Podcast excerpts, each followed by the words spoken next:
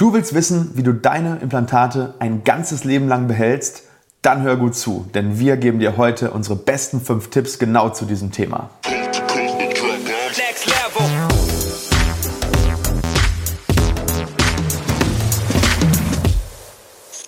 Hallo liebe Community, mein Name ist Dr. Stefan Helker und ich heiße euch herzlich willkommen bei der Audioversion unseres erfolgreichen YouTube-Formates Implatalk.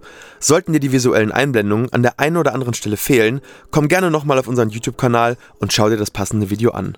Und jetzt viel Spaß mit dem Podcast. Zahnimplantate sind nicht billig. Daher solltest du alles tun, um sie lange zu erhalten. Wir haben heute für dich unsere besten Tipps, um die Prognose und die Langlebigkeit deiner Implantate positiv zu beeinflussen. Also legen wir los. Nummer 1. Nutzt du eigentlich schon Superfloss und Interdentalsticks? Die meisten Bakterien liegen bei uns in den Zahnzwischenräumen. Das gilt natürlich nicht nur für Implantate, sondern das gilt auch für eigene Zähne. Das sind eben die Räume, wo du mit deiner Zahnbürste überhaupt nicht hin, äh, so quasi hinkommst. Das heißt, wenn du Dentalsticks benutzt oder Zahnseide, dann bekommst du Bakterien da weg, wo du sie vorher nicht wegbekommen hast. Und diese Bakterien sorgen normalerweise eben für Knochenabbau, für Infektion, für Gingivitis, also für ähm, eine Entzündung des Zahnfleischs und im Endeffekt resultiert daraus dann eine sogenannte Periimplantitis. Was kannst du tun? Am besten nimmst du einmal am Tag Floss oder noch besser Sticks und gehst damit in alle Zahnzwischenräume.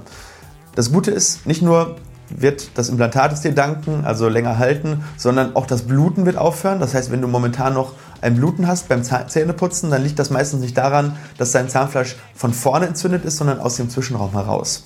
Ähm, mach das natürlich nicht nur an den Implantaten, sondern nutzt dieses Superfloss auch an deinen eigenen Zähnen oder die äh, Dentalsticks. Wichtig ist natürlich hier auch die generelle gute Mundhygiene und dass du die richtigen Größen benutzt. Wenn du dir da unsicher bist, frag die Prophylaxehelferin, wo du zur Prophylaxe hingehst, welche Größen sie dir empfehlen kann. Man kann das auch ausmessen mit einer speziellen Sonde, weil ein zu kleines Bürstchen kommt nicht überall dran und mit zu großen Bürstchen kannst du natürlich auch Sachen kaputt machen. Zweiter Punkt regelmäßige Mundspülung. Ähm, Mundspülung nutzen nicht alle Menschen. Das müssen auch nicht alle Menschen nutzen. Wenn du aber eine Veranlagung hast für Parodontose oder eben äh, Implantate hast, kann ich dir empfehlen, zumindest einigermaßen regelmäßig Mundspüllösungen zu nutzen. Da gibt es die ja, im offiziellen Handel erhältlichen Produkte. Ich will jetzt hier keine nennen, um keine Werbung zu machen. Was aber ganz, ganz wichtig ist, es gibt noch das sogenannte Chlorhexamet. Dieses Chlorhexamet bekommst du nur beim Zahnarzt oder in der Apotheke. Das gibt es in 0,1 und 0,2-prozentiger Lösung. Ich empfehle die 0,2-prozentige und das ist einfach nochmal viel besser antibakteriell als diese handelsüblichen Produkte.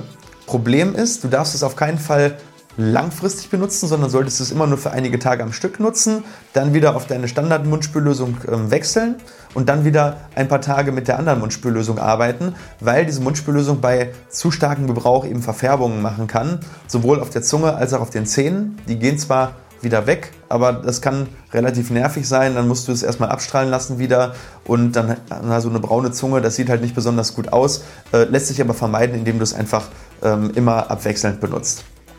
Drittens, ganz, ganz, ganz wichtiger Punkt. Wenn du Implantate hast, rate ich dir, hör mit dem Rauchen auf.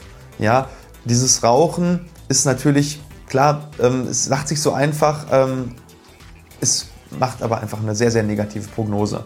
Ähm, in meiner Klinik oder im Implantatzentrum Herne sehe ich immer, immer häufiger, dass Patienten ihre Implantate durch Rauchen verlieren, weil mittlerweile auch Raucher sehr oft Implantate einfach bekommen.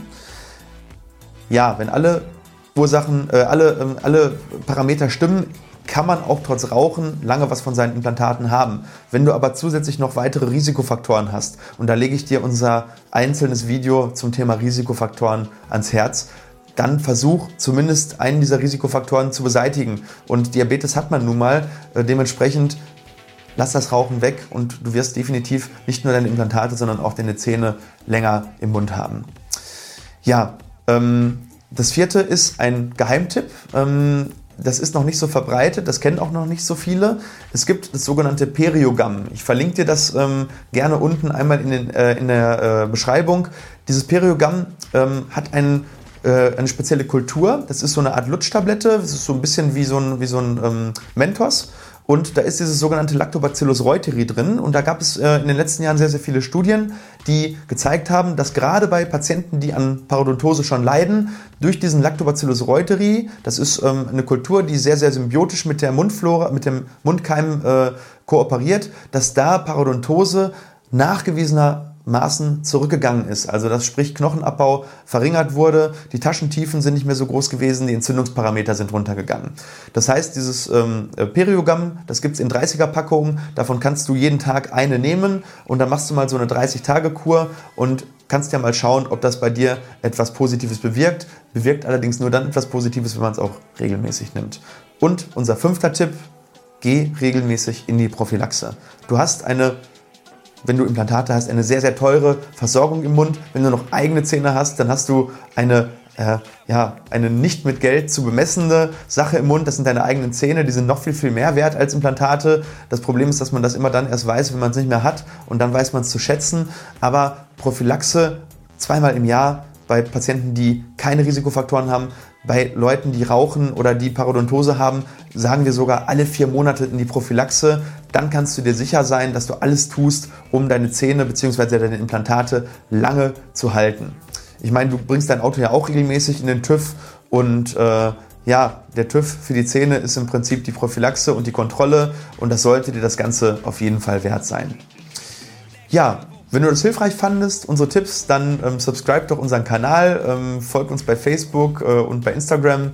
Und ja, ich freue mich, dich in einer Woche wiederzusehen bei einer neuen Folge Implant Talk. Dann gibt es wieder spannende Themen rund um das Thema Implantologie. Ich sage bis dahin eine gute Zeit und wünsche euch bis dahin viel Gesundheit und sage Tschüss, euer Dr. Stefan Helker.